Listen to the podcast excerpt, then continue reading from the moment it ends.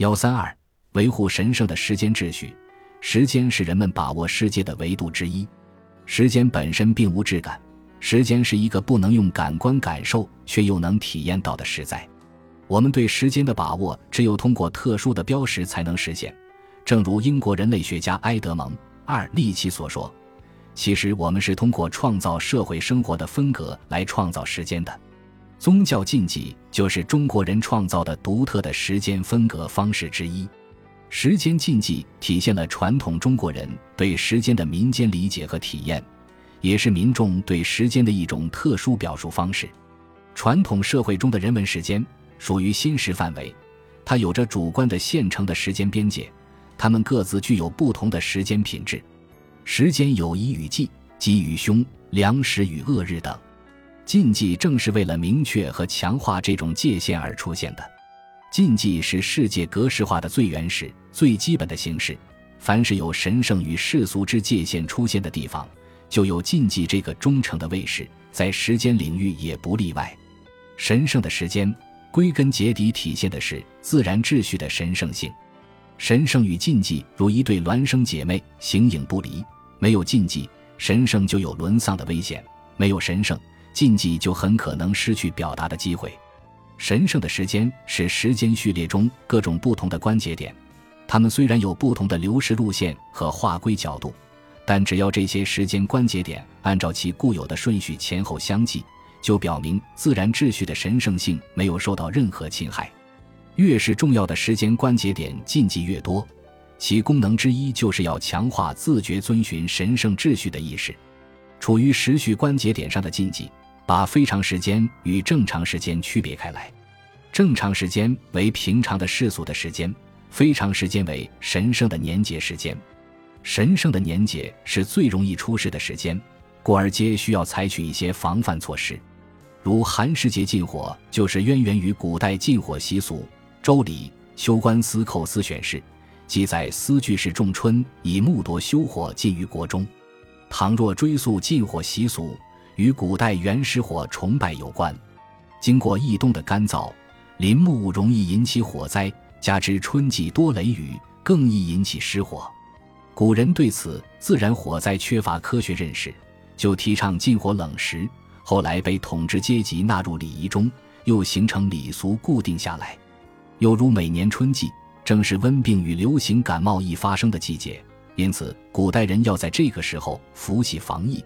这就是上巳节的来历，所以最早对上巳节的记载均与巫术符箓相关，如《风俗通四典》云：“按周礼，女巫长岁时以符处于玉，细者节也，故于水上灌节之也；四者止也，邪疾已去，其戒止也。”在古代，尽管对流行病缺乏必要的研究，但是在发病季节，已认识到应讲究清洁。注意健康卫生还是值得称道的。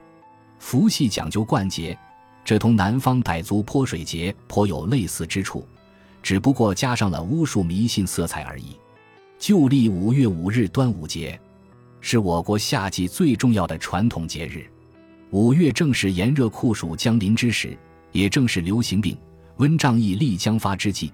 用现代医学观念来看，乙型脑炎与脑脊髓炎此时发病率也最高。古人认为这是一个恶月，《礼记·月令》云：“是月也，日长至，阴阳争，死生分。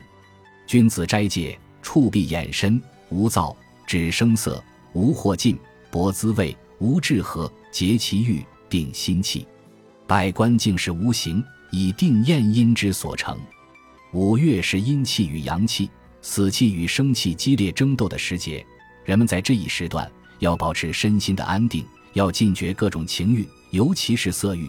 行政事务亦应采取无为的治理方式。甚至连五月，尤其是这月五日生下的孩子，都是不吉祥的。民间认为，五月生子，各种毒气、异疾、鬼怪都会侵袭到婴儿体内，对父母也不利。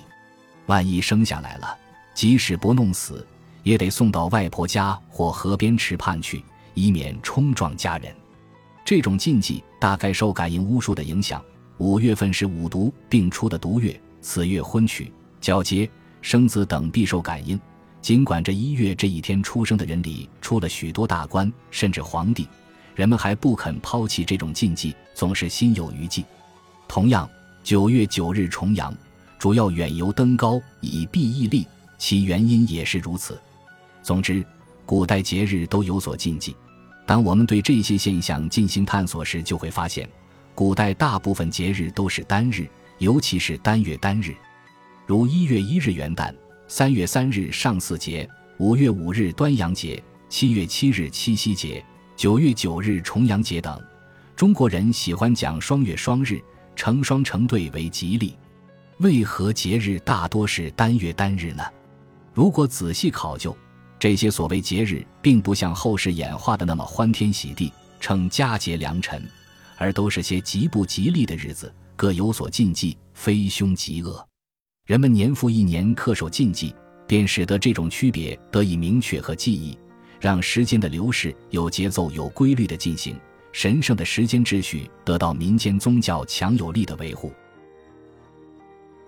本集播放完毕，感谢您的收听，喜欢请订阅加关注，主页有更多精彩内容。